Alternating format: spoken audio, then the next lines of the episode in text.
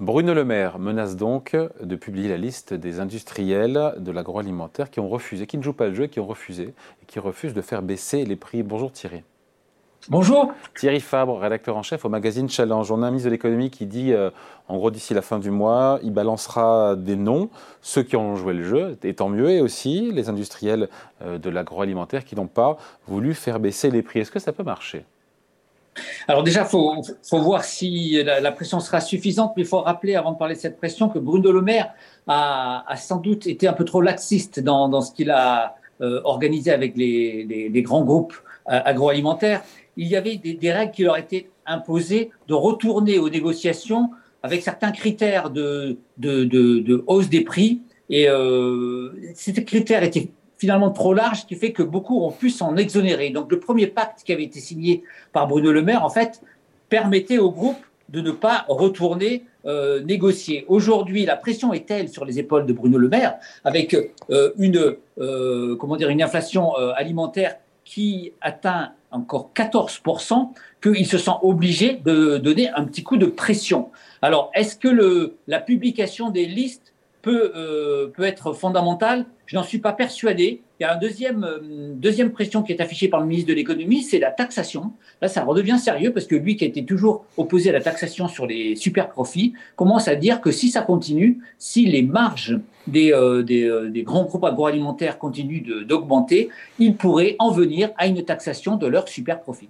Ouais, voire taxation de leur chiffre d'affaires euh, ça serait pour le prochain budget, on imagine pour 2024. Est-ce qu'on sait, euh, Thierry, quelles sont les, marques de l'agroalimentaire qui sont revenues à la table de négociation? Elles ne sont pas nombreuses, manifestement. Hein. Alors, elles ne sont pas nombreuses. On a cité quelques-unes dans le dernier challenge. Donc, Stella Artois, Panzani, Fleury Michon, Corona, Curly, Vico. Donc, ils sont 75. Donc, sur le, euh, ça fait, ça fait vraiment pas grand-chose. Et il y a simplement le, le, ça pose le problème actuellement du comportement des entreprises. On se rend compte que l'inflation, qui était jusqu'alors une inflation très énergétique, inflation euh, importée, elle se transmet petit à petit par une inflation interne qui est en fait liée notamment aux marges des entreprises qui augmentent. Alors, on, a bien vu qu'elles ont profité du fait en justifiant leur, hausse de prix par les augmentations de, prix de matières premières, elles ont profité pour se refaire, tout simplement. Et donc ça, c'est un problème. Et c'est difficile pour le ministre de l'économie d'accepter euh, cela. Et même, c'est un peu dangereux pour la spirale inflationniste, c'est-à-dire quand c'est un, une inflation importée euh, liée aux matières premières, on peut se dire que quand ça se calme sur les marchés, ça ira mieux. Quand c'est une mécanique interne qui est liée au profit des entreprises et aux hausses de salaire qui ont été aussi assez substantielles, c'est un peu plus inquiétant pour la suite pour euh, toujours cette crainte de spirale inflationniste qui peut s'installer dans notre économie. Ouais, après, Bercy leur reproche, et on a envie de dire peut-être à juste titre, euh, de maintenir euh, ces industriels de l'agroalimentaire des prix qui sont élevés, très élevés, alors que la plupart des matières premières énergétiques et agricoles, pour le coup, ont vu leur cours redescendre depuis six mois. C'est ça qu'on attend de la part de ces marques, de jouer le jeu dans les deux sens. C'est ça, exactement le problème. On voit bien qu'il y, a une espèce de rigidité à la baisse euh, qui ne, répercute pas après avoir obtenu ces, ces hausses substantielles. Donc, euh, il, s'accroche à cela et c'est un, véritable bras de fer. Alors, le problème, c'est que pour ces grands groupes, ces multinationales, la France est un petit marché. Est-ce que euh, finalement, ils vont accepter cela, sachant que c'est pas fondamental pour, euh, pour pour, pour leur activité C'est une vraie question. L'autre point qui pourrait les, les, les faire euh, basculer, c'est euh, l'évolution de leur chiffre d'affaires. On voit bien les, les, premiers chiffres montrent que la consommation se, se tasse et donc ces marques-là commencent à en être un petit peu victimes. Donc la, la, la question, c'est savoir si c'est la, la baisse de leur activité ou les menaces du ministre de l'économie qui pourront les faire changer c'est pas évident, surtout qu'en face, on a des multinationales. Hein. Ce ne sont pas des entreprises qui vendent pour l'essentiel en France. Elles sont mondiales, donc le rapport de force n'est pas très équilibré. Peut-être un peu les deux qui pourraient jouer, à la fois un peu de pression, à la fois sur une potentielle taxation ou, euh, ou ce name and shame, et effectivement le fait que les volumes soient orientés à, à, la baisse du fait des prix qui augmentent. Après, la question des marges des industriels, est-ce que c'est prouvé que dans l'agroalimentaire, elles sont à des niveaux très élevés, trop élevés? Alors, il y, a, quand même euh, un rapport de l'inspection des finances qui était assez clair là-dessus et qui avait montré qu'elles étaient euh, euh, qu'elles avaient augmenté, même si le rapport, en fait, avait du mal à départager les responsabilités entre les distributeurs et les, groupes alimentaires. Mais il y a quand même, c'est désormais assez documenté que les entreprises se sont refaites, euh, ont refait leur marge à l'occasion de cette inflation, et ce qui est difficilement acceptable. Quand on voit l'impact du budget alimentation sur les ménages, quand on voit tous les sondages qui sortent et qui montrent que les Français renoncent en partie à, certains achats dans l'alimentaire.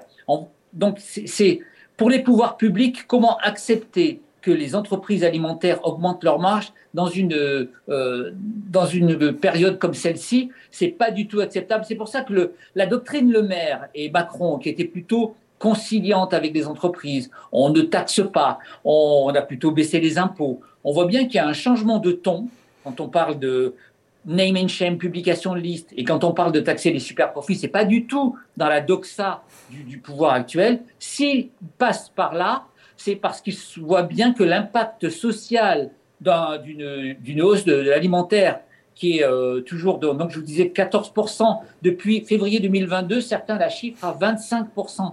Donc, pour le pouvoir, les pouvoirs politiques, ce n'est pas acceptable de, de, voir ce paradoxe de, de, profit qui augmente alors que les consommateurs souffrent.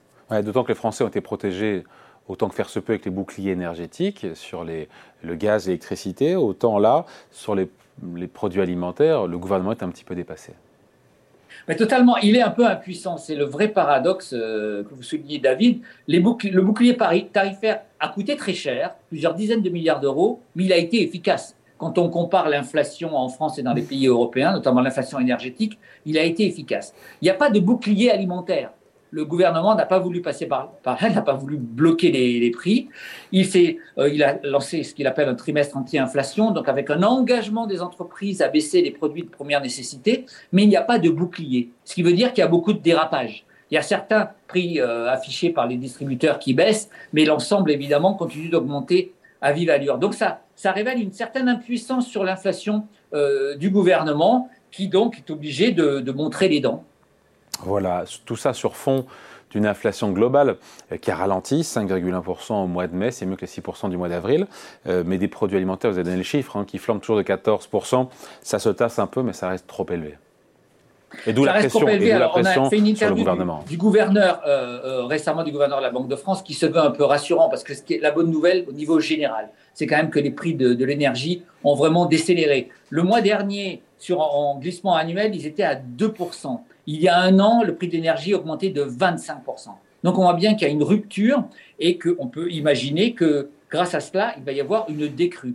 Et donc François Villeroy de Gallo était assez rassurant et euh, essayer de nous faire passer le message que les, taux allaient continuer à augmenter, mais assez modérément, parce qu'il y a, y, a, pour l'instant, d'après lui, pas péril dans la demeure. Mais il y a un problème alimentaire dans tout ça. L'inflation décélère, c'est une bonne nouvelle, mais l'alimentaire, ça est toujours à un niveau extraordinairement élevé et ça pénalise évidemment, on le répète, les ménages les plus modestes. Thierry, on regarde, parce qu'on est jeudi, la couverture, puisque le nouveau numéro de challenge sort, aujourd'hui en kiosque et en digital.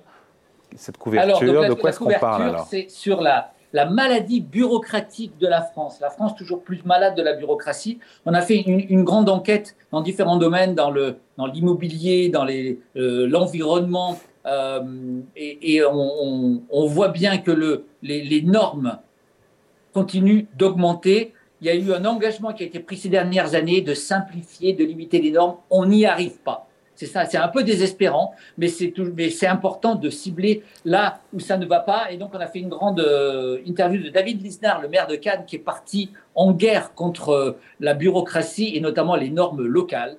C'est-à-dire dans Challenge, une dizaine de pages dans le numéro qui sort aujourd'hui. Allez, merci beaucoup Thierry. Thierry Fabre, rédacteur en chef du magazine Challenge. Salut, bonne journée. Merci, au revoir.